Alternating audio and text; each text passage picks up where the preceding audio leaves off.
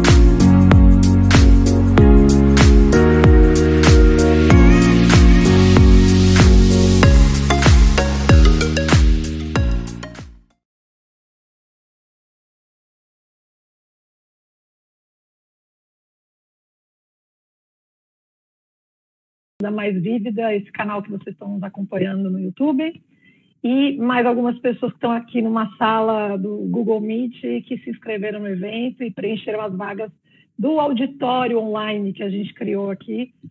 A gente hoje vai falar sobre o movimento Atualiza e a gente vai começar aqui apresentando um pouquinho o que, é esse movimento, deixar todo mundo ao par do que, a gente está falando, antes da conversa começar, uma apresentação bem rapidinha.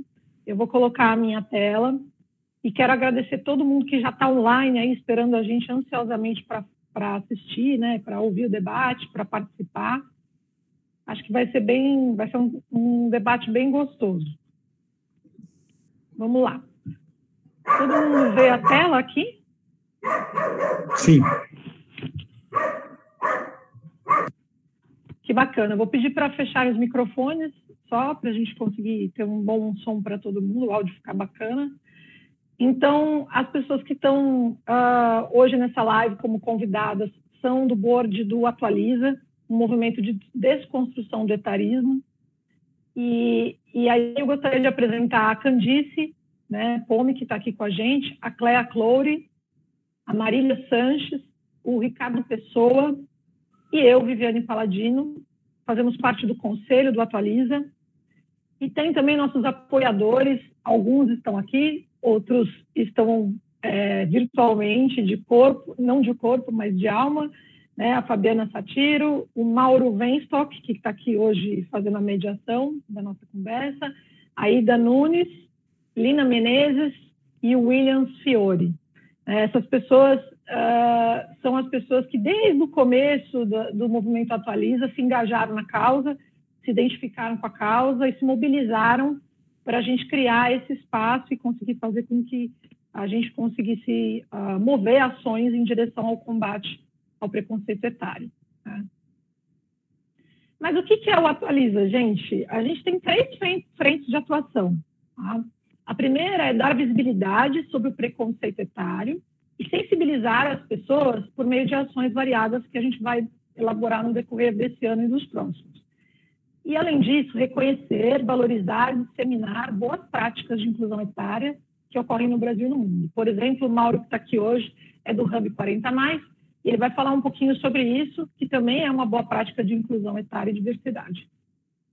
Em terceiro lugar, mas não menos importante, construir materiais e conteúdos que apoiem as pessoas e as empresas na jornada contra o etarismo. Então, a gente está começando hoje com essa segunda live, na verdade, essa já é a segunda, a primeira que a gente fez foi com a Cris Guerra, e a gente está usando esse tempo aqui de todos nós para dar visibilidade ao tema e falar um pouco sobre o que é o etarismo hoje nesse encontro e debater com vocês, tirar as dúvidas também de quem estiver online com a gente no YouTube ou no auditório do Google Meet. O nosso logo, ele é esse círculo simbolizando o elemento de carregar da cultura digital, porque é um símbolo muito presente nas nossas vidas, muito atual, né? E a gente acredita que esse é um processo em constante mudança. Tanto o processo de desconstrução do etarismo, quanto o processo do nosso grupo que começou a se reunir e está promovendo a cada semana uma mudança, uma novidade dentro do movimento Atualiza. Ou seja, é, uma, é um movimento orgânico. E por que o círculo também? Né? Porque ele dá esse senso de coletivo, de unidade. Nós somos profissionais de diferentes áreas, multidisciplinar, né? e também pessoas que atuam em empresas diferentes, que não necessariamente têm relação entre os negócios, mas que têm essa causa em comum. E, se, e a gente se uniu e dedicou tempo voluntário para conseguir fazer essa causa ganhar evidência aqui no Brasil. E por que desconstruir? Né? Desconstruir porque a gente acredita que esse é um tipo de preconceito uh, no qual nós também estamos nos desconstruindo, né? Porque é um preconceito uh, que a gente tem enraizado na nossa cultura, no país, na sociedade, não só no Brasil, em outros lugares do mundo também tem. E a gente acredita muito que é importante a, a gente olhar para esse olhar de desconstrução para nós mesmos antes de querer levar isso à frente para outras pessoas. O Atualiza tem um e-mail já, movimento.atualiza.gmail.com. Quem quiser entrar em contato com a gente, por favor, mande mensagem através desse e-mail, que a gente vai ter o maior carinho de receber, responder. E aí um pouquinho do nosso propósito, né? Por que, que a gente existe? Nosso, nosso propósito, nossa razão de ser é combater toda e qualquer forma de discriminação baseada na idade, praticada contra qual, a pessoa de qualquer idade.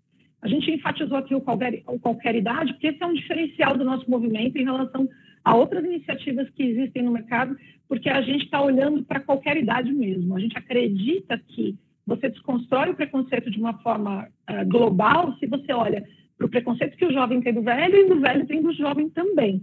Né? Então, é, é, se eu tenho preconceito contra você, você vai ter com ele, você vai ter com ela. Isso é uma prática que acaba é, se contaminando outras ações de, outros, de outras pessoas. Então, a gente quer olhar para todas as faixas etárias e entender como que isso acontece, é, preservando o bem-estar biopsicossocial de todas as pessoas.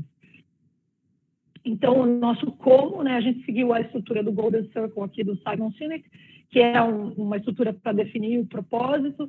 Então, a gente desenhou why, uh, how and what, e o nosso, e o nosso how, o nosso como, é através desse coletivo de profissionais que eu acabei de apresentar para vocês, que atuam em diferentes áreas, como a gente já falou, né, e pessoas que estão olhando para essa questão da discriminação que tem impacto na saúde física, mental, social e financeira das pessoas. E nós também passamos por isso. Todos nós tivemos um caso de preconceito etário, velado ou não, nas nossas vidas. Essa semana a gente publicou no LinkedIn, vocês devem ter visto na nossa página, alguns vídeos nossos com, essa, com essas uh, histórias, contando parte dessas histórias. E é porque a gente sentiu esse impacto na pele e reconhece esse impacto, tanto pessoal quanto profissionalmente, que a gente se engaja no movimento em conjunto para mudar essa realidade. E por meio de ações concretas, né? Então, desde comunicação e educativos até ações de fato concretas que, que estimulem a convivência entre gerações e o intercâmbio entre diferentes idades, sem generaliza generalizações e com respeito a todos. Tá? Bom, agora eu vou, vou parar de falar aqui, vou pedir para vocês uh, segurarem as perguntas. Na verdade, vocês podem colocar as perguntas no chat, Uh, e essas perguntas vão ser lidas e respondidas ao final da live. E eu vou passar a palavra agora ao Mauro, Mauro Venstock, que é o nosso moderador de hoje e também impulsionador do movimento. Mauro tem mais de 30 anos de experiência profissional, é jornalista como eu, publicitário, trabalhou muito tempo no departamento de marketing do Citibank, é LinkedIn Top Voice, sócio do Hub 40+, que ele vai contar um pouquinho aqui.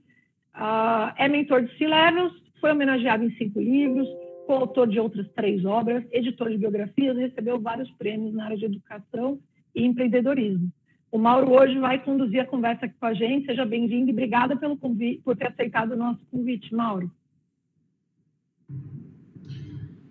Vivi, muito obrigado pela apresentação. Para mim é um prazer enorme estar com vocês aqui. Agradeço a, a oportunidade e parabéns por todos que estão nos acompanhando aqui, além né, dos nossos participantes aqui, é, que vão contribuir demais e enriquecer é, esse encontro. Eu vou começar a fazer uma apresentação também. É,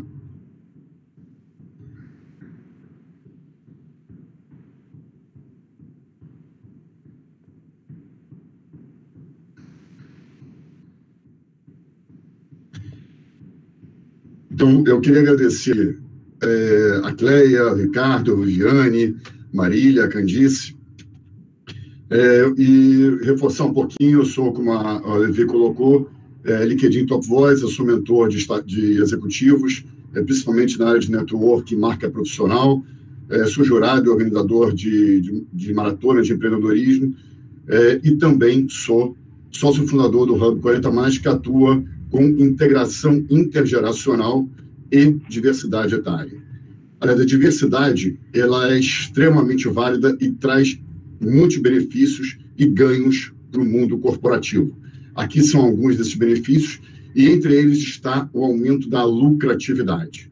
Lucratividade, diversidade e longevidade têm dentro de si o termo idade. Aqui são alguns artigos, entrevistas que eu consegui para alguns veículos de comunicação, justamente abordando esse tema. A expectativa de vida do brasileiro em 1940 era de 45 anos. O velhinho era considerado aquele que tinha 41, 42 anos. Isso mudou radicalmente. Em 2019, quando o IBGE fez o último levantamento, chegou a um número de 76,6 anos.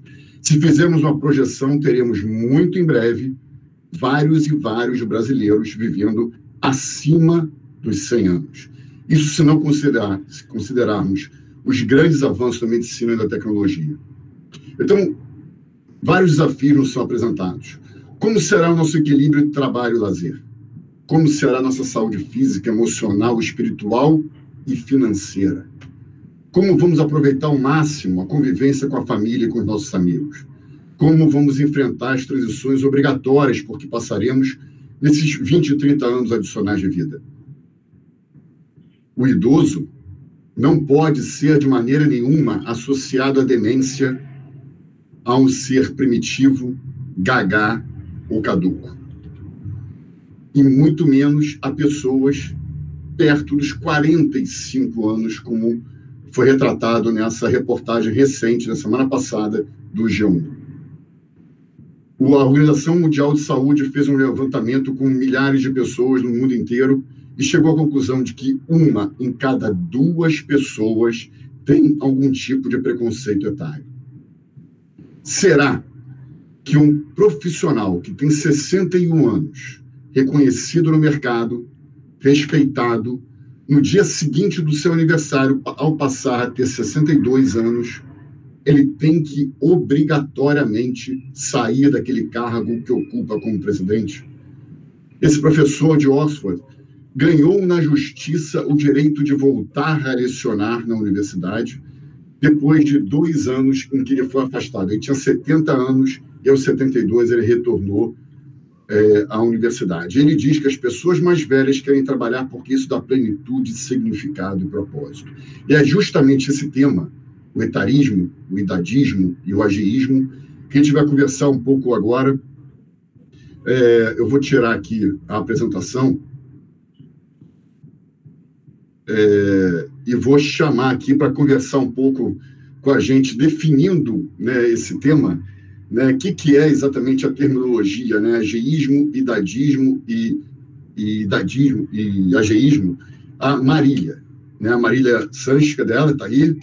Né, por favor, Marília, é, explica para a gente o que, que significa isso. Há diferença entre essas terminologias ou tudo isso significa o preconceito etário? Boa, Mauro, obrigada. Bom, boa noite, estou muito feliz de estar aqui com todos vocês. Obrigado também a todos que estão nos assistindo. É, o Mauro tocou em, em, um ponto fundamental, que é a questão da diversidade etária e como a gente pode ter imensos benefícios quando a gente se aproveita né, dessa, dessa proposta de colaboração e compartilhamento de saberes e, e de conhecimentos, não só aqueles formais, mas aqueles também é, de educação não formal adquiridos ao longo da nossa vida.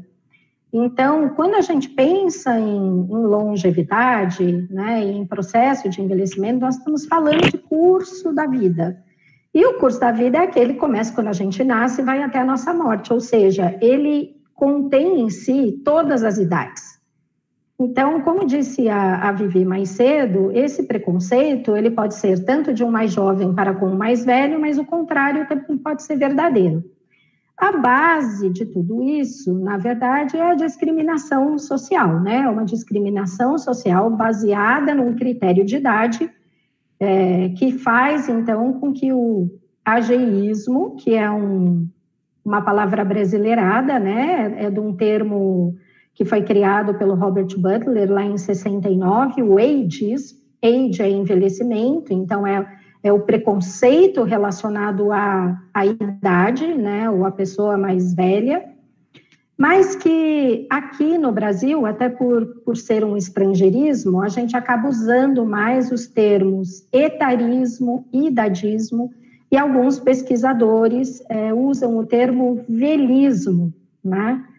É, embora muita gente na área da gerontologia não use o termo velho, é, muitas vezes até num, é, num preconceito é, velado ou às vezes inconsciente, em que a gente fica tentando substituir o termo, né, o velho ou a velhice, por coisas como melhor idade, idade dourada, né, é, idade de ouro, terceira idade, porque a questão da velhice nos remete a coisas que estão lá muito enraizadas nos conjuntos de crenças e atitudes.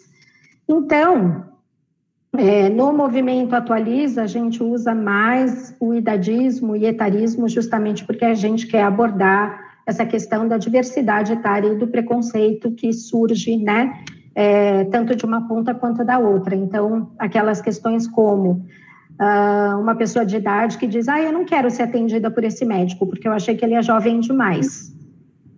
É, então. Te... Ficar olhando para fora, não, né? Eu sei olhar para mim e saber onde é que a coisa bateu em mim. Eu botei um vídeo lá no, no YouTube que me deixaram todo descabelado, inclusive, estou parecendo um maluco falando, né, Vivi? E, mas, é, mas é verdade que foi a primeira vez que eu fui discriminado. O Caba me achou um menino, né, quando e passou três meses para eu poder falar alguma coisa que ele escutasse. Né? Foi mais ou menos isso. Eu, engenheiro, recém-formado, metido, né? politécnico, aquela coisa, me achando o rei da, da, da cocada preta. Né? E foi três meses para o cara me ouvir. Mas a, a que machucou mais não foi essa. A que machucou mais foi em 2010 ou 2011, que eu estava num processo de venda de uma startup que eu tinha, de um negócio de investimento com fundo, e recebemos uma bola preta quando eu pego o resultado da análise, aí tinha lá, fraquezas, né? Este, né, os empreendedores já não são tão jovens e precisam ser monitorados para ver se tem é, energia, pá, não sei o que, se vão conseguir realizar. Então, vá para os quintos dos infernos, criei esse negócio do nada, sete anos trabalhando, sem ninguém, reconhecimento internacional de abacate vai dizer que eu não tenho capacidade de fazer? Vá para os quintos dos infernos, depois que caiu a ficha, que o que estava ali dizendo é você é velho esse negócio, né? E esse negócio machuca, rapaz, machuca, machuca um bocado. E aí, quando a gente faz parte, né, todo mundo aqui, de um grupo criado pelo William Fiore, que fala que é envelhecimento 2.0. Né? No envelhecimento 2.0, junta aí todo mundo, um monte de gente, 250 pessoas que trabalham com o tema ligados à longevidade. Todos nós aqui do movimento fazemos parte desses fundadores, apoiadores, fazem parte desse grupo. Quando foi em fevereiro, o Fábio Pochá botou aquela, aquela célebre, né, aquele filminho mostrando a mãe dele lá com 57 anos, tomando, tira a coloquina da boca, não vai entrar no WhatsApp, aquela coisa infantilóide. A Vivi veio cuspindo na faca, né? Que é um absurdo a ridicularização, a Clé pegou e paraná, paraná, paraná. E a gente, na verdade, falou assim: se juntou para dizer, cara, não, tudo bem, não precisa ficar puto, mas tem que chegar a aproveitar esse tipo de situação para explicitar esse, esse preconceito, né? mostrar para as pessoas. Porque quando você está tratando com preconceito estrutural, você tem que mostrar para as pessoas o que é, porque as pessoas nem reconhecem o preconceito. Eu mesmo, tá, assim, eu mando um currículo para os Estados Unidos, para para um negócio, tinha lá o de sempre, né? Ricardo Pessoa, divorciado, três filhos, 55 anos, tará. Aí recebo de lá para cá, eu arranco isso aqui, porque não pode ter data no currículo, porque senão você vai discriminar e pode gerar liability, né? Então, assim, é, era eu, né, que estava. Daí que eu fui me tocar, né, que eu tinha que avisar para quem eu estava mandando um currículo, que era uma palestra lá, não lembro o que, que era, mas eu tinha que avisar que eu era acima de 55, entendeu? Não dava não comprar gato por leve, né? E aí você começa a ver essas coisas, cara. A gente acabou decidindo se juntar para fazer uma campanha para aproveitar o vídeo do Pochá e colocar essa questão no mercado. Aí começamos a articular aqui, pega gente que queira falar e parará, parará, e essa campanha acabou viralizando, né, com a cara da Cris Guerra, né, que foi quem pegou o vídeo mesmo, que pegou na veia, mas teve muita gente que postou, muita, muita gente, dos influenciadores, cenas e tal. Aí, dado esse resultado, a gente falou, cara, vamos parar aqui? Não, né? Porque etaísmo, todos nós trabalhamos com longevidade. Eu tenho um negócio de inclusão digital de sêniores, a Vivi tem apoio a, a sêniores, a Marília toma conta, todo mundo aqui, cada um vai falar do seu negócio, mas cada um tem um negócio ligado, e etarismo esculhamba o negócio da gente na raiz. Então, é a única, é, vamos dizer assim, a única luta comum a todos nós. Né? Cada um de nós tem viés né, para os seus negócios, mas a única coisa comum é que esta história tem que acabar, que é desperdício de gente, né? Nossa, falo pelos cotovelos, mas botei até... Você um, pouco, um ponto, é, é, Ricardo, só, só reforçando um, um ponto, por que, que o nome atualiza? Porque, na verdade, assim, rapaz, isso aí, para chegar nessa hashtag foi um parto. Foi um. Você, para mim, para você ter ideia, a minha, a minha hashtag que eu, que eu tinha proposto e botei era Pochá VSF tá certo? Vá se fuder, tá certo? Era essa a minha hashtag. Ninguém deixou. Espero que não haja crianças na sala nesse hum. momento. É, é, não vai, imagina, isso, isso é uma, no, no, país de Bolsonaro você vir com essas histórias. Ah, pros quintos dos infernos, né, Vivi?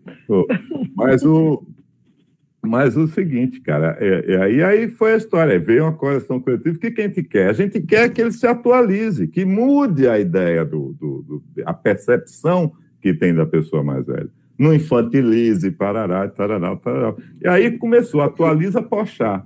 Aí falou, não, mas não é atualiza Pochá. É atualiza a sociedade. Vai ter milhões de atualiza. Vai ter atualiza João, que está errado, vai ter atualiza Itaú, atualiza Gerdau. Atualiza... Quem... É uma maneira da gente colocar em evidência né, essas questões que...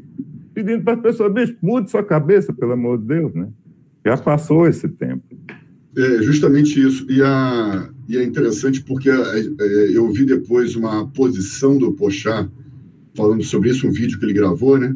Hum. É, e eu acho que o vídeo foi pior do que, do que o, o a emenda foi pior do que o soneto. Ele fala que, que a mãe dele é assim, sim, e podem ter. Hoje a gente está falando de 34 milhões, 35 milhões acima de pessoas acima de 60 anos no Brasil. Será que a mãe dele é a única referência que ele tem e não conversa com ninguém acima de 60, 60 65 anos? Quer dizer, é, é, uma bobagem tão grande que ele, que ele disse, né? uma referência mínima e, e, sem amostra. Quer dizer, como é que ele coloca isso publicamente? Né? Então, é, a sociedade precisa ser atualizada né? com a hashtag urgentemente, o mercado de trabalho também e o mercado de consumo também. E é nesse termo que eu queria chamar a Cleia, que é especialista nisso, para falar um pouquinho sobre como é que o etarismo tem esse impacto nesses três movimentos, na sociedade, no mercado de trabalho e no mercado de consumo. Cleia, Posso só fazer um complemento antes, não quero passar, mas é que o Ricardo esqueceu de falar um número super importante, que é a gente com a campanha do Atualiza Porchat, a gente impactou mais de um milhão de pessoas sem nenhum investimento em mídia, e teve uma pancada de reações e comentários, inclusive de pessoas famosas e influenciadores. E o que a gente acredita que levou a isso foi que quando a gente se reuniu e conversou sobre o Atualiza Puxar, a gente falou, bom, vamos jogar na rede, porque se for mimimi da bolha aqui, se as pessoas não concordarem, nada vai acontecer, né? Agora, se a gente jogar e pegar, é porque as pessoas também estão sentindo a mesma coisa, e foi justamente o que aconteceu. A gente jogou para várias pessoas postarem, perguntou para elas o que elas achavam, as pessoas postaram e começou a viralizar. E foi uma coisa natural, não foi uma coisa forçada. Então, acho que é importante também trazer esse ponto como um, um reflexo de uma ação de marketing orgânico e não uma coisa que a gente colocou dinheiro para fazer a mensagem crescer. Não, ótima tua colocação, Vivi, até porque é, essa faixa etária, eu vou dizer, acima dos 60 anos, ela é, também é, sustenta vários, vários lares brasileiros, né? E é o poder, o maior poder aquisitivo entre todas as faixas etárias. Então também tem esse significado. E, em termos de mercado de trabalho, a idade média dos CEOs das maiores empresas do Brasil, listadas na bolsa de valores, é de mais de 53 anos. Então estamos falando aí de pessoas acima de 50 anos liderando as maiores empresas do Brasil e consumindo em todas as áreas é, da economia. Cleia, por favor, a gente quer te ouvir. Boa noite, gente. Obrigado, Mauro. É um prazer estar aqui. É, eu tenho muito orgulho desse nosso movimento, de fazer parte dele, porque ele é um pouco isso que está todo mundo falando, né? Acho que a sociedade realmente precisa se atualizar e, e precisa olhar para esse preconceito de uma forma um pouco entendendo mais, porque só para vocês terem uma ideia, saiu recentemente um relatório da OMS falando que uma cada duas pessoas já tinham tido algum tipo de preconceito contra a idade. Então, assim, você imaginar que 50% da população já teve algum reflexo desse preconceito, ele é muito grande, né? E, e, a gente sabe, depois a gente vai falar um pouquinho sobre isso, o impacto que isso tem, né? Mas uh, no mercado de trabalho, inclusive, é muito evidente apesar do número que você está falando, que eu acho que pega muito nos CEOs em função até de uma experiência, mas a gente sabe também, e ontem mesmo eu tive, foi interessante até conversando com uma pessoa que disse que na empresa que ela trabalhava, a pessoa a partir dos 60 anos não trabalha mais. Não importa o momento que você está, não importa a, a trajetória que você está fazendo, o que você está entregando na empresa. Fez 60 anos, acabou. Né? Então, são coisas que a sociedade tem que rever porque a gente uh, entende que hoje essa revolução da longevidade está trazendo essas pessoas de uma maneira muito atuante, né? uh, onde não existe mais esse limite de idade. Né? E isso tem demonstrado que a gente tem que mudar. Então, esse movimento veio para isso. Mas falando um pouquinho mais também em, em, relação a números, né? a gente sabe que uh, 6,3 milhões de pessoas tem depressão causada algum tipo de, de, de, preconceito, né, de, da idade. O preconceito da idade, apesar do nosso movimento falar de todo ele, o preconceito da idade, ele é mais evidente, porque todo o mindset da gente de velho está muito enraizado na população, né, então toda a nossa, como disse a, a, a Marília antes, toda a crença de que o velho tem que ser uh, uh, botado num canto está muito arraigado. Então, é esse combate que a gente vai fazer. Né? Então, uh, hoje a gente vê que esse, é, esse tema está cada vez mais presente, tanto é que a Vivi mostrou aí os números que deu, então é um tema que cada vez está mais presente, mas a gente precisa trazer ele, a gente precisa atualizar a população de que isso é um preconceito e que é um, um preconceito que tem que ser combatido. E, e nós queremos aqui mostrar exatamente isso, essa, essa, essa democratização, é deixar um espaço para todo mundo, inclusive muito, muito próximo uh, do mercado de trabalho, que a gente acredita que isso vai mudar. É, um trabalho contínuo, né? Contínuo e gradativo, né? De alguma forma, né, Cleia? E você tocou em alguns aspectos muito interessantes. Eu queria que a Candice detalhasse um pouquinho mais, né? Como é que esse etarismo ele é, influencia no próprio indivíduo, né? Enquanto é, indivíduo, família, como é que isso se reflete? Você falou do, da depressão, né, Cleia? E eu queria que, a, é, se, se a Cris puder, é, dar outras informações sobre isso também, e também como ele se é, replica né, na, na, nos direitos humanos, né, no dia a dia da sociedade enquanto violação. Como é que você vê esses aspectos, Candice, por favor? Então, Mauro, é, como a Cleia estava dizendo, a, o grande problema do etarismo não é só uma questão cultural, é uma questão social, uma questão financeira, é uma questão onde o próprio indivíduo, vamos começar do começo, né? A gente é etarista, nós todos somos etaristas em desconstrução, assim como somos racistas em desconstrução, assim como somos machistas em desconstrução, porque a nossa cultura é, é muito recente toda essa mudança. Então a gente vê as, as gerações que vieram antes da gente, elas nem consideravam que isso era algum tipo de preconceito. Então, de todos os preconceitos, o mais recente, é, ou mais recente não, mas o mais é, que ficou evidente mais recentemente é o etarismo. Quando a gente pensa que a sociedade, como você mesmo explicou, que a nossa é, expectativa de vida quase que dobrou no último século. Então, aquela pessoa que nas gerações passadas a gente pensava que com 60, 65 anos a pessoa se, se aposentaria, e daí ela ia curtir mais uma, duas décadas com a melhor né, das, das sortes. Hoje, na verdade, se a gente tiver a sorte de se aposentar do ponto de vista formal, a gente vai viver no mínimo três, quatro décadas. E aí, como que a gente vive esses anos a mais de vida? O indivíduo que tem, que chega aos 60 anos hoje, ele chega com uma saúde, com um acesso à informação, uh, com, uma, com um nível de conhecimento das relações do network muito diferente das gerações passadas. Só que é um dilema, né? Porque se fisicamente ele se sente muito ativo, mentalmente, emocionalmente, ele se sente pronto para começar uma nova relação, para abrir um novo negócio, como o próprio Ricardo estava falando, é, pra, quero aprender um idioma novo, ele olha para o lado e as pessoas olham e falam assim, mas vem cá, mas você tem 70, você quer fazer outra faculdade, você tem 60. E aí os sonhos vão sendo desmanchados. Os sonhos, não, não por eles e não pela capacidade que eles têm, mas pelo, pela preocupação de como isso vai ser aceito de maneira, é, do ponto de vista social. E aí eu sempre me pergunto, e pergunto muito para as minhas mentorandas, né, que são as que me procuram para mentorias e para projetos de longevidade. É, Imagine se todos nós pudéssemos ser a potência que nós viemos para ser, até nosso último dia de vida. Imagina se esse preconceito ele poda duas, três décadas de entrega nossa em algum tipo de servir, em algum tipo de propósito. O quanto o mundo e o universo estão perdendo com isso.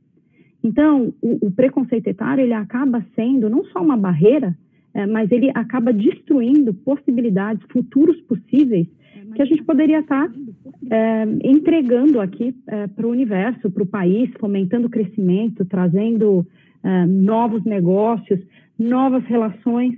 É, então, a, parte ruim do preconceito etário é isso, da pessoa se embotar, não colocar em prática tudo aquilo que ela veio para fazer, né?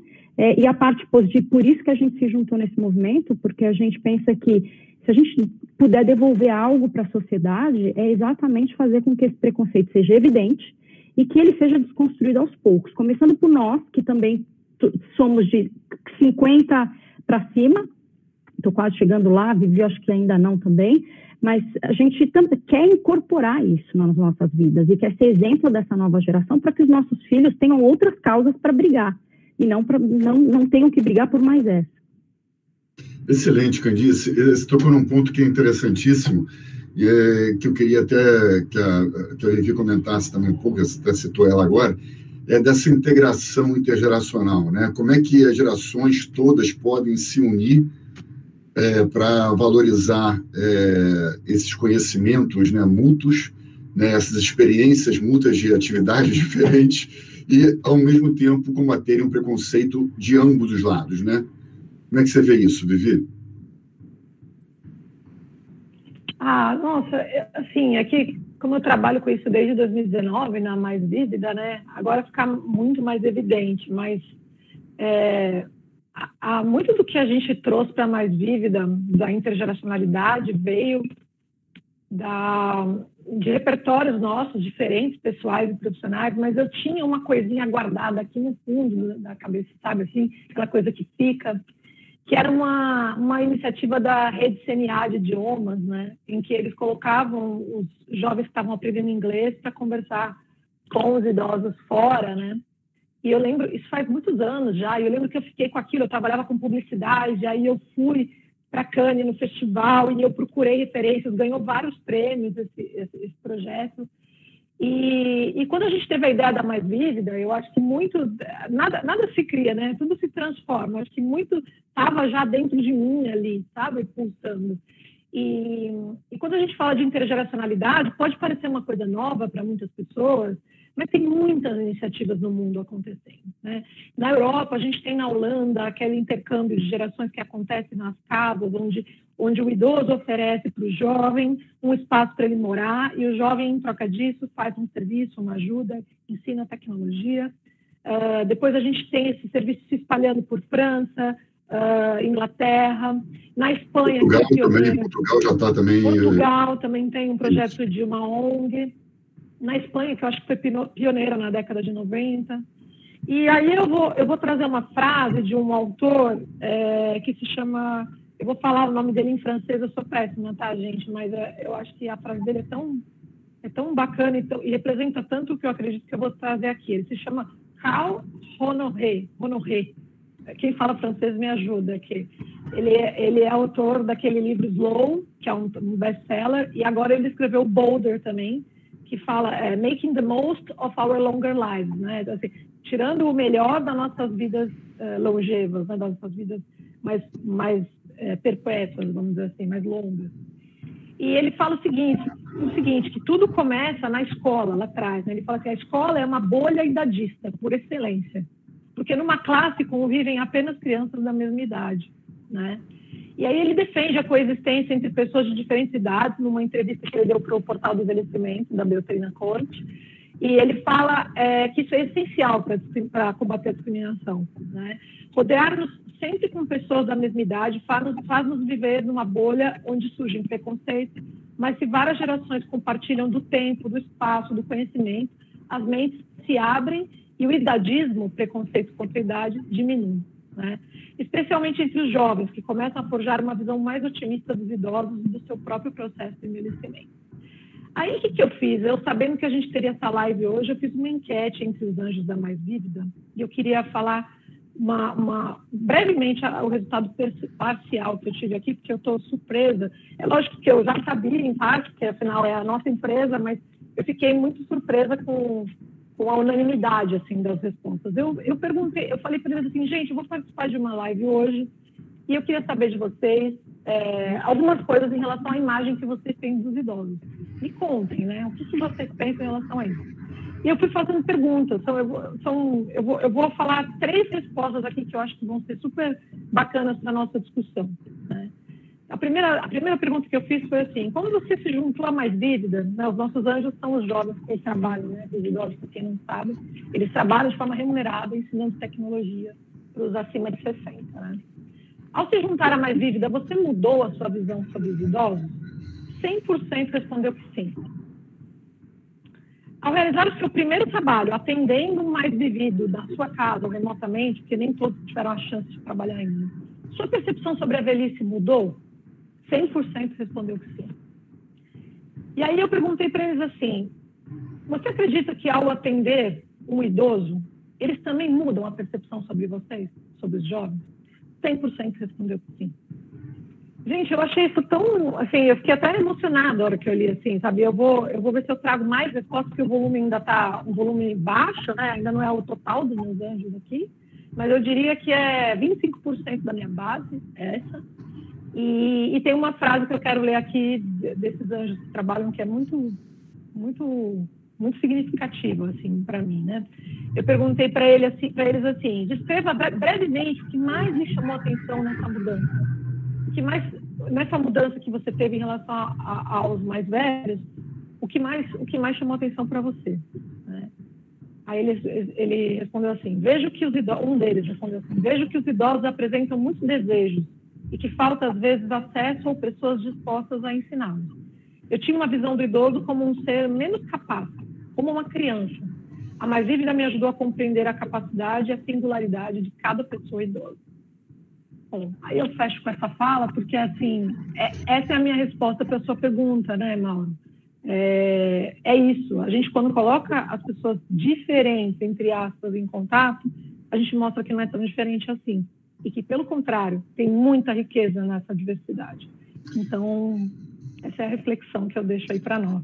Não, maravilha, Vivi. É, exatamente, você está falando de informação e conscientização, né? Isso vem de berço, né? Da escola, né?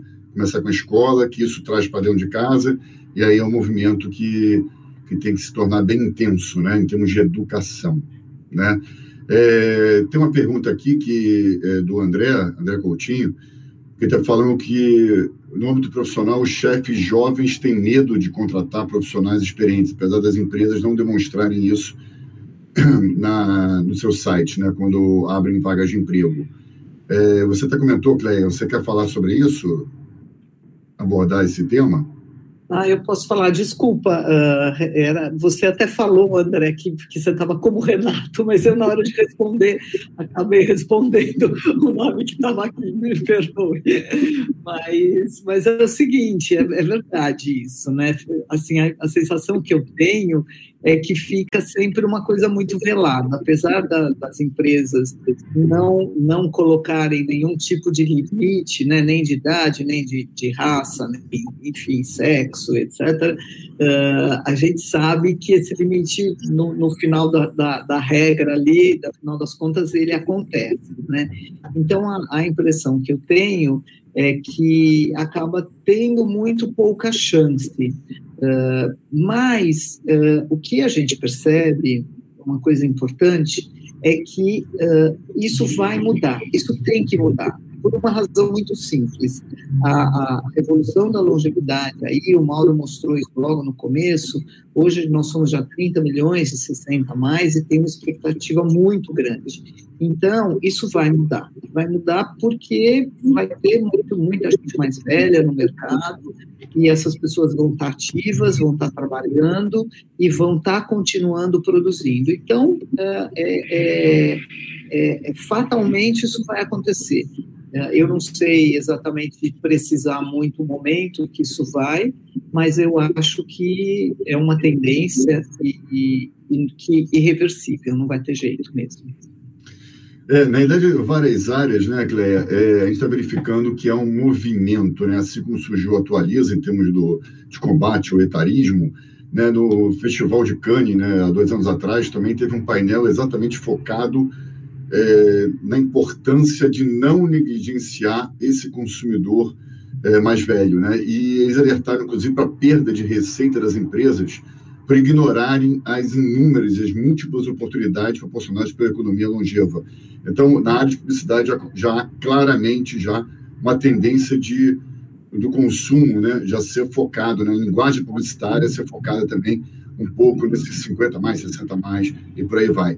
Eu queria é, acionar outra vez Marília, né, para que ela coloque um pouquinho como é que é, que essa sua visão, Marília, em relação ao que voltou um pouquinho no tema, a educação, a conscientização, como é que você vê, é, vê isso hoje nesse trabalho gradativo, mas fundamental, é, seja nas escolas, nessa mudança né, que a Vivi até colocou muito bem, seja dentro de casa, né, na conscientização da sociedade como um todo. Como é que você enxerga isso? Mauro, deixa eu só te pedir uma claro. coisa antes, né? Que assim, o Zeca está querendo falar, está querendo fazer uma parte. Fala aí, Zeca, rapidinho, assim que é melhor para a gente dar uma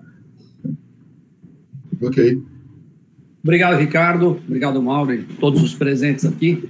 É, não, é, é rapidinho. É, eu, eu fiquei no mercado durante um bom tempo e tiveram alguns testes que eu participei e eu acabei não passando porque eu não tinha raciocínio lógico, não tinha raciocínio fluido, não assumia é, risco. Eu criei um, um, um portal, uma, um canal no YouTube, perdão, que chama Reflexões na Bike, e o primeiro vídeo que eu fiz foi descendo num single, num tremendo de um cacete, arriscado, que eu sei que muito moleque não consegue, né? E falando, não tem raciocínio, não assume risco, não é nada disso. Eu faço uma série de colocações, de colocações, perdão, que vocês estão, fazendo aqui. É, eu corria de kart até o ano passado numa categoria que chama Six Speed, que é um kart que faz de 0 a 100 em 3 segundos, com marcha, tem cara de 65 anos correndo, tem cara de 72 anos correndo, que muito moleque não acompanha. A minha colocação é a seguinte: é, paralelo a uma conscientização no mercado desses todos os problemas que a gente já conhece, será que também não tem uma questão de empoderar os mais velhos? Ah, eu não posso isso. Pode sim. Quem falou que não pode? Quer dizer, é, tem pessoal que pedala comigo de mountain bike mais de 70 anos que eu não consigo acompanhar. Quer dizer, será que não tem essa necessidade também de conscientizar o pessoal mais velho de que tem capacidade, tem que arregaçar a manga ir para cima? Obrigado, obrigado, Ricardo. Posso é, responder, Zeca? Eu concordo, não só concordo, mas eu acho que toda essa exposição que a gente está fazendo aqui, eu acho que cada um dos trabalhos que a gente faz, incluindo o Mauro, é exatamente para dizer que é, não tem ninguém externo que possa dizer que você não possa, ou que você não pode. É, essa questão do orgulho da idade, porque a gente tem que parar com essa besteira de, ai, ah, não me pergunte quantos anos eu tenho. Não, cada ano que eu tenho conta muito. Cada ano que eu tenho foi de muita construção. E eu preciso encher a boca para falar a minha idade. Eu sempre gosto de trazer esse paralelo de que as empresas elas se gabam por cada ano que elas constroem de reputação no mercado. Então as empresas elas dizem eu sou uma empresa que estou há 150 anos no mercado. Por que, que as pessoas não, também não, não sentem esse orgulho? Por que, que as pessoas também não, não pensam que cada ano foi uma construção e que isso fez a história, né? Que isso é a sua biografia. Então, é o autoempoderamento, porque eu acho que ninguém externo é capaz de te dizer que você pode, apesar de todos os trabalhos que a gente faz aqui são exatamente para para falar que nós podemos, então todas as pessoas podem. Mas eu acho que a questão do preconceito etário que começa em si mesmo é de dizer, ah, eu não tenho mais idade para vestir essa roupa, eu não tenho idade mais para pintar o cabelo, não tem. Começa da gente. É a velha história de Eleonora Roosevelt, né, cara? Ninguém pode lhe humilhar, a não ser você mesmo. Né? Você só, só é humilhado se você se deixa humilhar. Se você só é... Agora eu vou dizer um negócio. É muito bonitinho isso de falar, entendeu? Mas quando acontece com você, cara, assim, teve outras situações dessa na minha vida. Porque Aí é aquela história, entendeu? vou fazer o quê? Sinto muito, eu só tenho esse aqui, só tem esse velho para contar, né? Porque. E vou fazer. Se você estiver achando ruim, tiver preconceito, sinto muito, cara. Não venha fazer negócio comigo. Tem um monte de gente que quer, tá certo? Então você não quer. Né?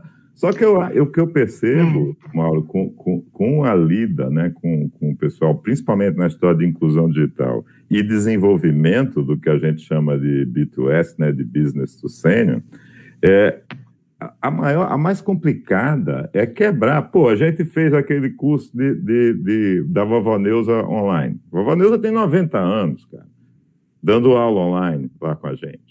A gente pegou, fez o, o, o aluno dela, assim, que para mim é até está fazendo 100 anos agora esse mês. Né? E estava lá, e não conseguiu acompanhar a primeira aula porque a cuidadora não se entendia com tablet.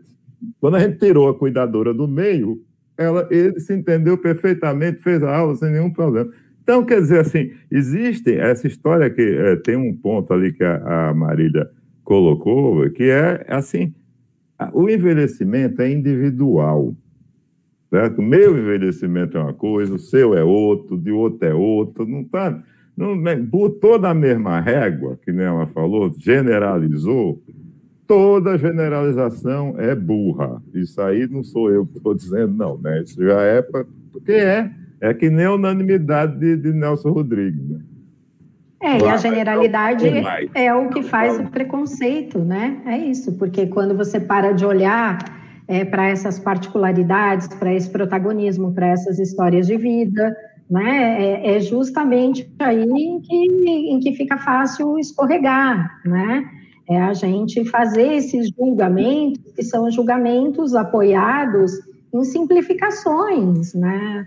Então, no, na questão do envelhecimento, por exemplo, uh, uh, tem, tem pessoas que acham que, que toda pessoa muito idosa é sábia, né? Ou, ou, que toda pessoa idosa é muito boazinha.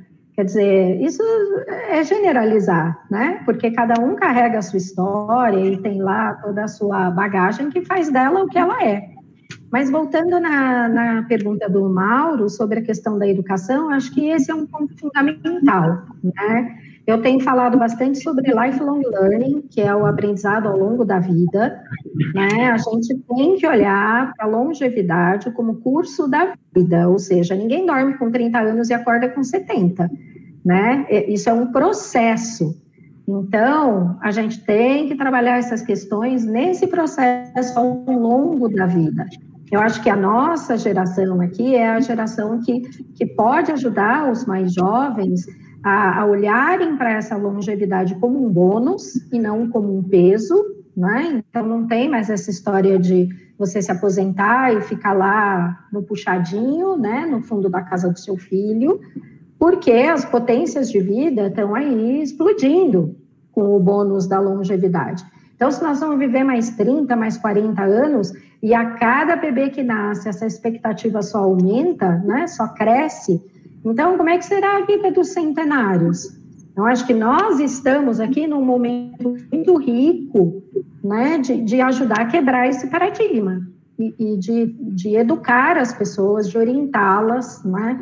E eu digo isso na educação formal, então, professores lá do ensino fundamental, do ensino médio, discutindo essas questões com seus alunos, e na educação não formal também, né? Aquela em que a gente trabalha as nossas habilidades e competências socioemocionais, né? Quer dizer, aquelas soft skills, o que, que a gente está é, tá trabalhando quando a gente olha para todas essas questões para criar essas novas mentalidades, né? Esses novos modelos mentais, para parar de patinar com isso, né?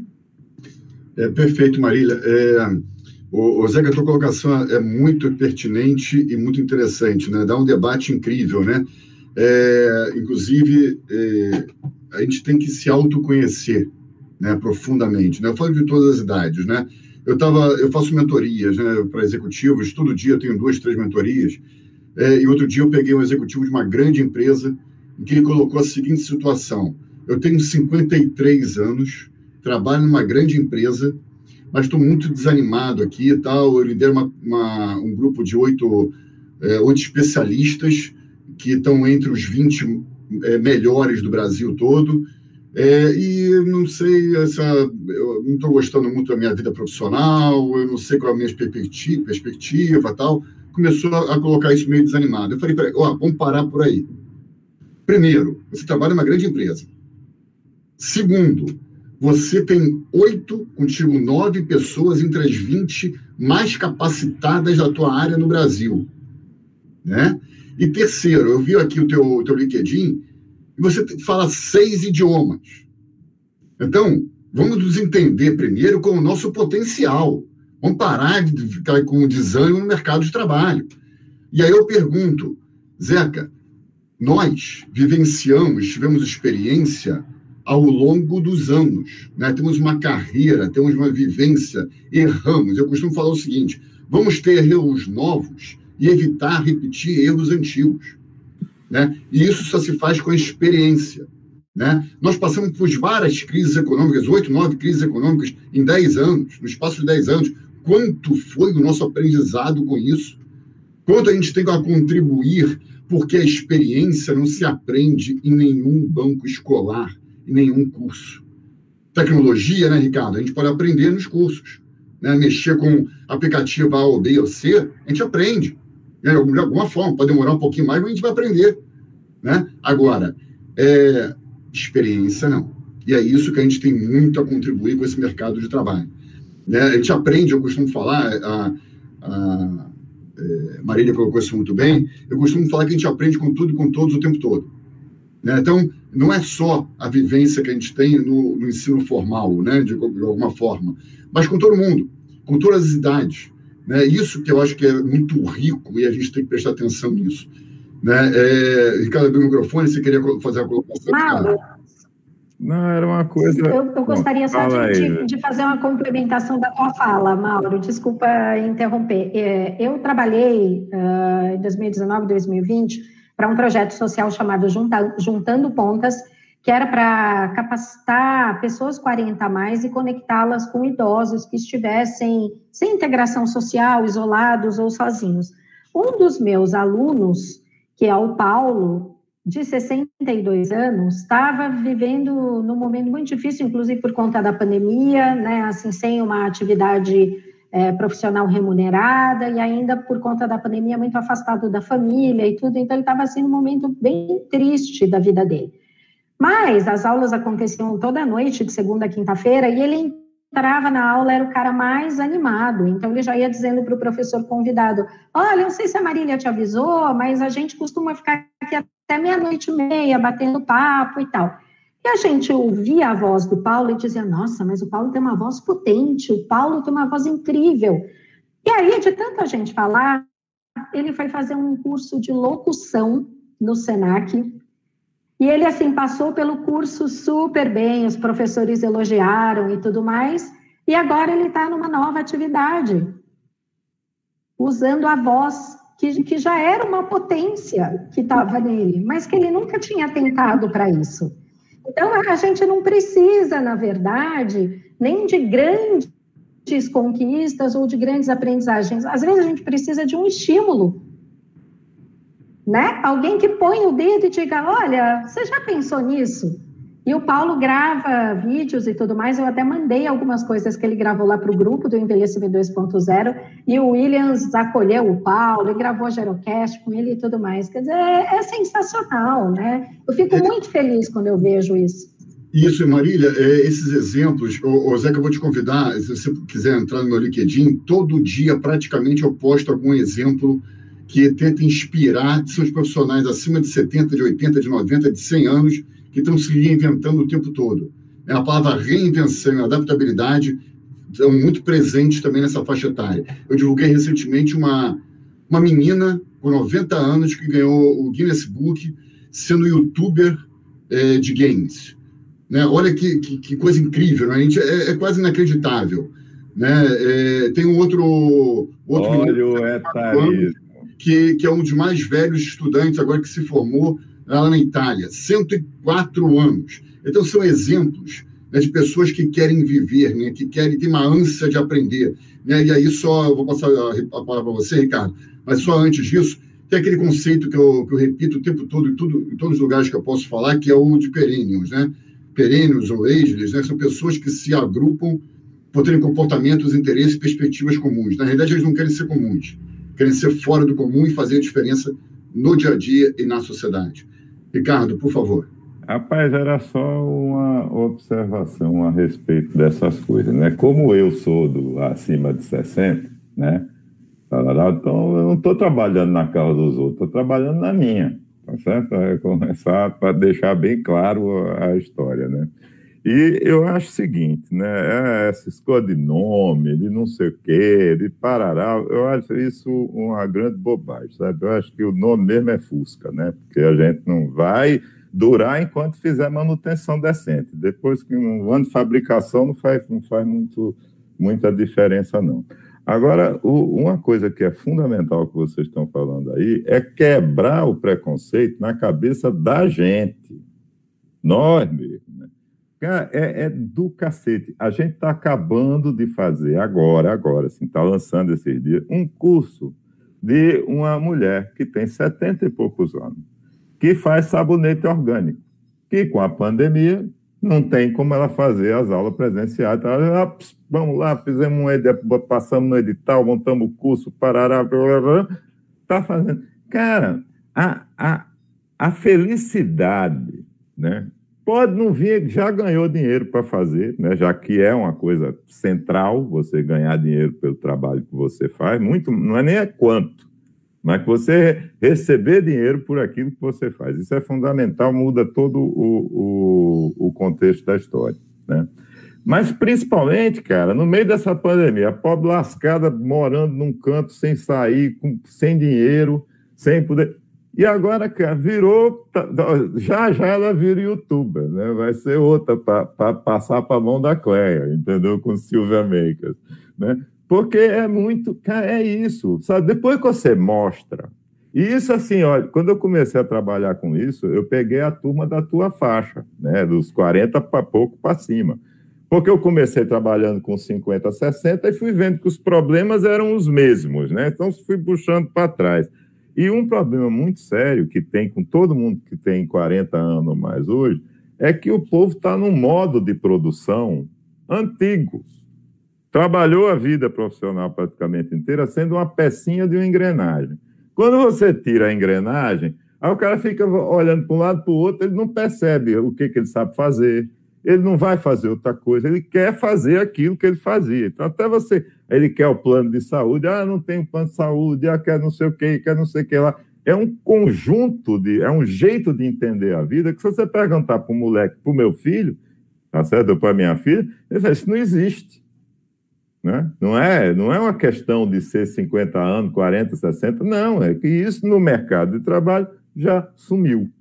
Né? A própria maneira de você contratar gente, você, vocês não devem fazer isso, mas quando eu comecei a trabalhar no primeiro canto, o cara, para mim, a, a, história que eu contei lá, tá de botão de, de, de, de macacão de algodão cru com botão de bambu, Cara, era uma empresa que, para eu trabalhar, me deu um computador. O computador tinha rede, 84. Computador, computador tinha rede, 85, aliás. Computador tinha rede, tinha uma secretária, tinha uma mesa, tinha não sei o quê, e um monte de software, um monte de coisa para eu poder trabalhar. Hoje, uma pessoa que me contrata para fazer a mesma coisa, um equivalente ao que eu era, eu não dou nada. Eu chego para o cara e digo assim, bicho, eu quero isto. Ele vai lá e me entrega o produto pronto. Onde é ele que vai se virar de ter os meios de produção, ele que vai ter que ter os esquemas dele. Então, esse, essa mudança de, de, de jeito de trabalhar é muito complicada de fazer essa transição. É muito complicado. Eu, eu sempre achei que não era, né? achei que era besteira, mas eu vi na experiência que não é, cara. Porque você começa a ver, assim, tem conceitos, paradigmas e coisas que estão vifiadas na sua cabeça de um jeito que você nem percebe. E tem uma coisa que alguém falou numa reunião da gente e é verdade, entendeu? Quando você. É, a grande dificuldade na vida da gente é a gente descobrir o que é parâmetro, né? O que é constante e o que é, que é variável. Quais são as coisas que eu posso mudar e quais são as coisas que é assim. Né? Então, assim, você ter a flexibilidade ao longo da vida de coisas que eram constantes passaram a ser variáveis, né? tem muita coisa né, que, que aconteceu no tempo. Essa, essas mudanças, e na velocidade que elas estão acontecendo, ó, cara, vai ser, é um problema essa briga que a gente está tendo, essa discussão que a gente está tendo aqui de colocar essa questão em pauta, isso vai ser para todo mundo, para o moleque até o velho, é o que a Marília disse. Isso aqui é, é, é de curso de vida, entendeu? Não tem volta isso aí, não. Eu queria. É, o reforçando que você está colocando, Ricardo, só, só, um segundinho, Vivi. É, é, reforçando, isso é uma pesquisa recente dizendo que as características de uma empresa mais valorizadas por aquele colaborador que vai ser contratado, em primeiro lugar, está o propósito e a diversidade. Né? O que, que aquela empresa representa perante a sociedade. Em segundo, está a autonomia e a liberdade, né? Trabalhar remotamente, trabalhar em horário flexível, por aí vai. Só depois que vem o salário. Ou seja, é uma mudança de paradigma total no mercado de trabalho. Vivi, por favor. Eu queria aproveitar para a gente perguntar se alguém quer fazer mais alguma pergunta, porque a gente está chegando. Vou fazer final, uma né? colocação, né? Pode, Ou alguma colocação de aqui, Eu vou fazer que nem o Silvio Santos. Nossas colegas de trabalho aqui não estão querendo. E até, tirando, tirando a nossa colega Zeca, né, que resolveu falar. Eu adorei a fala do Zeca, inclusive, Zeca. Adorei. Eu tenho até um exemplo para citar, assim, na, quando a gente vai levar o conteúdo de tecnologia para as pessoas, é, que no, meu público em geral é acima de 70 até 99 anos, né? O que a gente percebe, tem muito a ver com o que a Candice falou, a gente percebe que a casca que tem que quebrar mesmo é a casca da própria pessoa, num primeiro momento. Quando a pessoa quebra essa, esse preconceito que ela mesma tem, que, é, que vem da sociedade, de que ela não consegue aprender, de que ela não consegue fazer o diferente, é nessa hora que a hora que a gente rompe essa barreira que flui que nem uma que nem uma beleza assim. Então é, tem essa chavinha, né, que acho que é muito dentro de cada um, é, trabalhar esse autoconhecimento. Acho que é muito importante esse ponto que a Candice trouxe. Só um negocinho, eu, eu tomei a liberdade de colocar aqui é, o link do, desse primeiro vídeo que eu, que eu fiz. Foi o primeiro, tá meio lento, então vocês me desculpem. Eu fiz na semana passada um outro mais novo, mas uma colocação, Mauro, em relação ao que você falou, é, eu falo justamente é, em relação à experiência, né? Eu falo, quer dizer que o, o, mais velho não tem capacidade, né? Você acha que não muda, não, não aprendeu nada? Já considerou Quantas reuniões tiveram? Quanto foi investido em treinamento, em desenvolvimento? Eu falei, e sobre uh, inovação, sobre as coisas mudarem, acha que nos últimos anos foi tudo tranquilo? Aí eu coloco no vídeo, né? Vocês não viveram isso, mas só para pegar três exemplos: plano cruzado, inflação de dois dígitos ao mês, plano real Isso você viu em livro, não vivenciou, né? Você acha que esse pessoal que da noite para o dia tomou as iniciativas necessárias para fazer uma mudança de 180 graus e continuar funcionando, não tem capacidade para agregar nada à tua empresa? Acho que vale uma consideração aí. É, justamente, fora a gente não está contando a democratização do país, né? fora a, o surgimento né, mais efetivo da própria internet. A internet não há 100 anos atrás não existia, né? Pelo amor de Deus, ele começou a existir anos, mais cara. efetivamente anos, há 30 cara. anos. Há 30 Mas, anos. Agora que, que o primeiro site surgiu. Não, é, aqui, Zeca, o que você está hum. falando, uh, tem, os estudos mostram que essa revolução da longevidade é nossa. É nós que começamos a revolucionar a longevidade. A Candice, inclusive, fala sobre isso, a gente fala bastante sobre isso. Essa geração foi a primeira geração que trouxe isso. As gerações anteriores, elas não tinham esse, esse, esse, eh, essa, essa dimensão do que é possível se fazer com uma idade que é de 50, 60, 70, enfim, daí para frente. Então, foi a geração baby boomer que revolucionou lá atrás. Então, foi a pílula, foi a, a, a liberdade da mulher, a liberdade sexual, uh, enfim, o feminismo. Teve várias bandeiras que essa, essa geração levantou e ela está trazendo a revolução da longevidade aqui. Então, é, é é bem nesse sentido.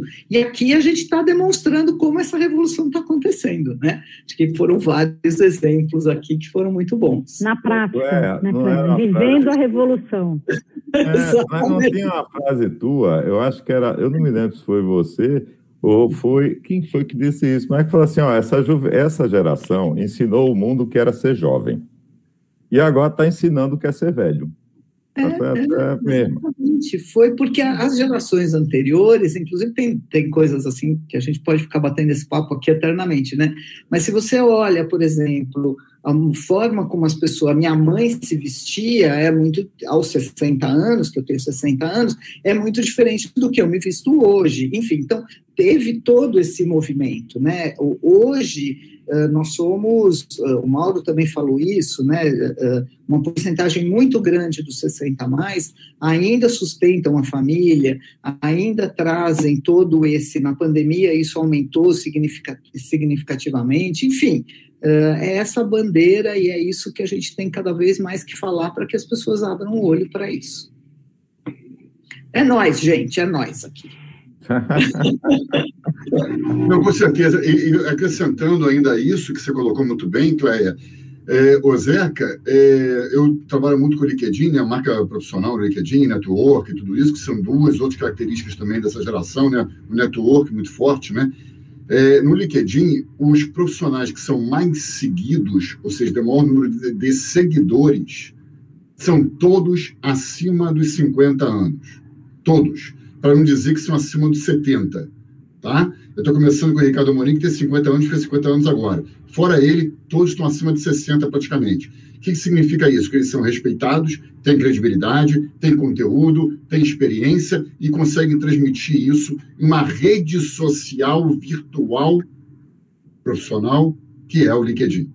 Né? Então, essa respeitabilidade que eles adquiriram ao longo de uma carreira é muito valorizado também por essa rede, que hoje tem 30, 47 milhões de pessoas no Brasil, né? para entender como é que essa, essa faixa etária, se, se autoconhecer melhor, consegue transmitir e consegue realmente fazer a diferença no mercado de trabalho, no consumo, por aí vai. Né? Essa transformação é. que a gente tanto quer. Por favor, Ricardo. Não, tem é só um dado, assim, que para mim, eu, eu, eu, sempre trabalhei com desperdício, né? Assim, eu acho que a história, eu fico puto com se desperdiça coisa. Aí eu fico olhando assim, né? A gente é o terceiro pior país do planeta para contratar mão de obra qualificada. Quem tem empresa sabe disso, tá certo? Você quer um cara bom em determinado, você não tem. Eu tive, tinha que importar gente da Suécia, gente dos Estados Unidos, era aquela confusão, mandava o cara para fora de três em três meses para renovar visto de trabalho. Essa, isso era a minha realidade com tecnologia, isso nos anos 90, né? Hoje, ninguém está vendo isso, né? Essa dificuldade, porque tá, a gente está num buraco, porque ó, eu vivi um monte de crise, mas buraco que nem esse aqui, estão para ver, né? Então, está sobrando gente. Está né? Tá sobrando gente, então ninguém vê. Mas essa economia der um, um traque, como se diz, você vai ver que vai faltar profissional de tudo quanto é lado. Como é que a gente resolve isso? Com educação. Tá? Mas para resolver isso com educação, quando a gente começar, porque até agora só se faz palhaçada, quando a gente começar a trabalhar isso a sério, a gente vai levar duas gerações para ter uma mão de obra qualificada no país. E nesse meio tempo, faz o quê? E ao mesmo tempo, não, se a gente tiver a mesma porcentagem de gente qualificada na população acima de 50, 60 anos do que tem na população em geral, o que essa população é, é um estoque de mão de obra qualificada que está aí à disposição para exatamente fazer essa ponta. E aí, assim, é, paradoxalmente, é aquelas coisas que eu não entendo, você pega um caba desse e bota ele no, no, no ostracismo, você quebra ele você, sabe, assim, vai, vai ah, você não presta mais para nada, você não sei o que, que é um processo. Depois que você quebra um cabo desse, é que nem empresa, cara. Depois que você quebra uma empresa, estou dizendo que eu já falei uma meia dúzia. Para você botar ela de volta no ar, é melhor largar, entendeu? Porque dá muito mais trabalho do que fazer uma nova. É, eu acho que, como a Vivi falou, a gente passou do horário, já passou quase 20 é. minutos do horário, né, Vivi? É, e aí eu vou começar as considerações finais, né, para vocês colocarem um pouquinho, né, como é que vocês estão vendo tudo isso. É, vou começar com a, com a Candice, que está meio quietinha aí no canto dela, né, então vou aproveitar e chamar ela aí para poder fazer, começar essa, esses finalmente aí. Eu acho que, Mauro, estou aqui aprendendo com todo mundo, né? É, muita gente está falando aqui é um trabalho de formiguinha e eu acho que o movimento é, atualiza é sim um trabalho de formiguinha, é um trabalho voluntário. Nós não temos nenhuma pessoa jurídica por trás desse movimento, é, como foi perguntado aqui. É, é a maneira que a gente tem de devolver para a sociedade e de preparar um mundo mais justo e inclusivo. Então, como minha amiga Laila sempre diz que sonhar grande ou sonhar pequeno dá o mesmo trabalho, é, eu acho que sonhar grande e pensar num Brasil mais inclusivo, onde a gente possa contar com essa mão de obra qualificada e que está aí à disposição, mesmo depois de ter se aposentado de uma carreira formal, é a nossa grande expectativa de atingir isso com esse movimento. Então, esse é o objetivo, mas também lembrando sempre, todos os dias batendo na tecla, de que é, o preconceito tem que começar a, a ser desconstruído através de nós e das nossas histórias e das nossas atuações onde quer que a gente esteja, independentemente do campo. Então, sejamos exemplos vivos dessa desconstrução de, uh, de preconceito etário. Então, foi um prazer estar aqui com vocês hoje. Agradeço, Mauro, sua mediação, sua aliança. Foi ótimo. Pena que, que é, essa ferramenta aqui não tem aquele botãozinho de aplaudir, né? Que nem tem os outros, né? É, Cleia, contigo, está com o microfone aberto, aproveita e. Ah, obrigado, gente. Olha, foi ótimo. Eu eu acho que a gente está aqui para desconstruir isso mesmo, e tem muita gente aqui que mostrou que também tá, é capaz de fazer isso. Eu, eu quero convidar vocês a, a nos, nos, visitarem aí no LinkedIn, no e-mail que a gente colocou aqui. Eu acho que a força da gente nesse, nesse combate ela é muito importante. Então, vocês que estão aqui com a gente, que tem um monte de gente aqui, um monte de gente no YouTube também, a gente está junto, né? Então, por favor, nos procurem. Acho que a gente pode aí criar, levantar mesmo movimento e fazer disso uma bandeira para que a gente possa tornar isso cada vez mais democrático e essa sociedade que sofre tanto e esse público que a gente sabe que está sofrendo muito também, que a gente seja mais igualitário. Obrigado, gente, obrigado por estarem aqui e a gente está junto aí. Excelente, Cleia. Marília, quer continuar com esse ritmo aí? Outra vez, Cleia. É, quero muito agradecer né, a você, Mauro, que topou o convite de estar com a gente hoje. Não poderíamos ter feito escolha melhor aí, né, a, a decidir te convidar. É, agradecer a todas as pessoas aí que tiraram um tempo para estar conosco né, e nos ouvir. É, e dizer que eu acredito muito, muito na força da intergeracionalidade, do convívio entre gerações e dessa é, colaboração né, que cada um de nós pode dar. Uh, e, como disse a Candice, nesse trabalho de formiguinha, às vezes a gente começa dentro dos nossos núcleos familiares, né, falando um pouquinho com essas pessoas, e isso vai alcançando cada vez um número maior né, de pessoas. É, e, e, paralelo a esse trabalho é a gente se juntar aí com os nossos saberes, né, e a nossa vontade, o nosso propósito é, de trabalhar por uma sociedade mais inclusiva e como disse um, um pesquisador, o Palmer, lá em é, 99, por aí, é, que o etarismo é um preconceito democrático, porque ele atinge a todas as idades, assim como o envelhecimento é para todas as idades, né? Então, é, que a gente consiga mesmo sensibilizar as pessoas de que quando ela muda isso dentro dela, ela está também mudando um pouquinho a sociedade, né? Então, que, que a gente consiga seguir aí com o Movimento Atualiza com o apoio de todos vocês. Obrigada. Perfeito, Marília, mais uma. é, Ricardo, com a palavra, por favor. Homem, eu já acho que eu falei demais. Eu só queria deixar duas, duas frases para vocês, tá certo? Uma é de Rui Barbosa, né? Que vocês não confiem em cabelo branco, porque canalha também envelhece, né? Então, não é porque o cabo é velho que ele é bonzinho. Então, a primeira questão. E a segunda é uma frase de Abraham Lincoln, tá certo? A gente quer mudar o futuro, né? Quer fazer o futuro ficar legal e tal, não sei o quê. Então, a melhor maneira de você prever o futuro é construí-lo. Não é isso, Cabral? Então, vamos construir, construir o futuro para a gente, não é para os outros, não, é o nosso. Né? O meu é mais rápido, né? Eu tenho que correr nessa construção, porque tem que estar, já estou aqui, né? Mas é só isso, pessoal. Obrigado né, por todo mundo que está aqui ouvindo, que aguentou, né? A gente aqui conversando. E obrigado a você, né, Mauro? Realmente você foi 10 ali. Vivi? Rapidamente aqui, vou dar o meu tchau para todo mundo. Gente, eu quero, eu quero dizer que eu estou super feliz é, com a realização dessa live, porque, como a Candice e outros aqui comentaram, é um trabalho voluntário que a gente faz e, e foi trabalhoso né, estruturar isso tudo. Então, eu estou feliz com todo mundo que ficou até o final. Eu estava dando uma olhada no YouTube também, acompanhando. A gente não tem audiência até o finalzinho. Então, sigam a gente no LinkedIn. E saibam das novidades por lá, é o nosso canal oficial. E eu quero deixar uma mensagem final, assim, se cada um de nós que está aqui assistindo, toda vez que vir qualquer situação ou contexto que, que promova esse etarismo, né, que de uma certa forma exclua pessoas por conta da idade, que possa é, se manifestar, que se manifeste à sua maneira, assim como a gente fez lá no Atualiza Porchat, e que, e que também mande para a gente essas manifestações para que a gente possa também refletir sobre isso tudo e trazer novas discussões para vocês. Tá bom? Obrigada a todos. É, Vivi, excelente. Quero pegar até o teu gancho para citar uma frase, já que o Ricardo também citou, né, duas frases, do Alexandre Kalash, né, que é uma referência também né, na gente nessa, nessa área de longevidade.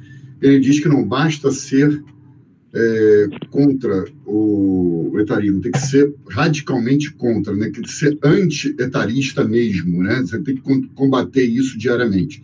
E aí entra um, um fator que eu sempre costumo falar, que cada um de nós que está aqui, cada um é uma mídia hoje. Nós temos vários canais de comunicação, várias redes sociais. Então, cada um deles tem determinado número de seguidores, não importa quantos mas se a gente pegar esse movimento e amplificar para nossas redes, nós estamos multiplicando esse conhecimento, multiplicando a, a, conscientização e a informação da sociedade. Então, quanto mais gente a gente conseguir impactar nisso, depende da gente. Né? A gente, cada um de nós é uma gotinha, mas todo mundo junto se torna um oceano, um oceano positivo, né? contra o etarismo, contra o ageísmo, contra todo tipo de preconceito, qualquer um, né? Preconceito etário no meio incluído aí também. Então, muito obrigado pelo convite. Para mim foi um prazer enorme estar com vocês. Eu aprendi muito, essa troca é extremamente rica. Né? E cada um que está também nos assistindo, parabéns por estar envolvido com esse tema que é super pertinente, super relevante. E vamos todos, né, cada vez mais, amplificar essa voz contra o etarismo e contra todos os tipos de preconceito. Muito obrigado a todos. E ficou gravado, né, Viviane? Essa, essa, essa live está gravada também. Ela fica gravada no canal da Mais Vida, no Casa Mais Vida. É, então vamos pegar isso, vamos compartilhar, vamos fazer um movimento aí para espalhar essa, esse conceito, né? É, e, e, contribuir para que a gente, em pouco tempo, a gente consiga minimizar demais eu, qualquer tipo de preconceito. Muito obrigado a todos, foi um prazer estar com vocês. Obrigada. Muito obrigada. Obrigada, boa noite. Boa noite.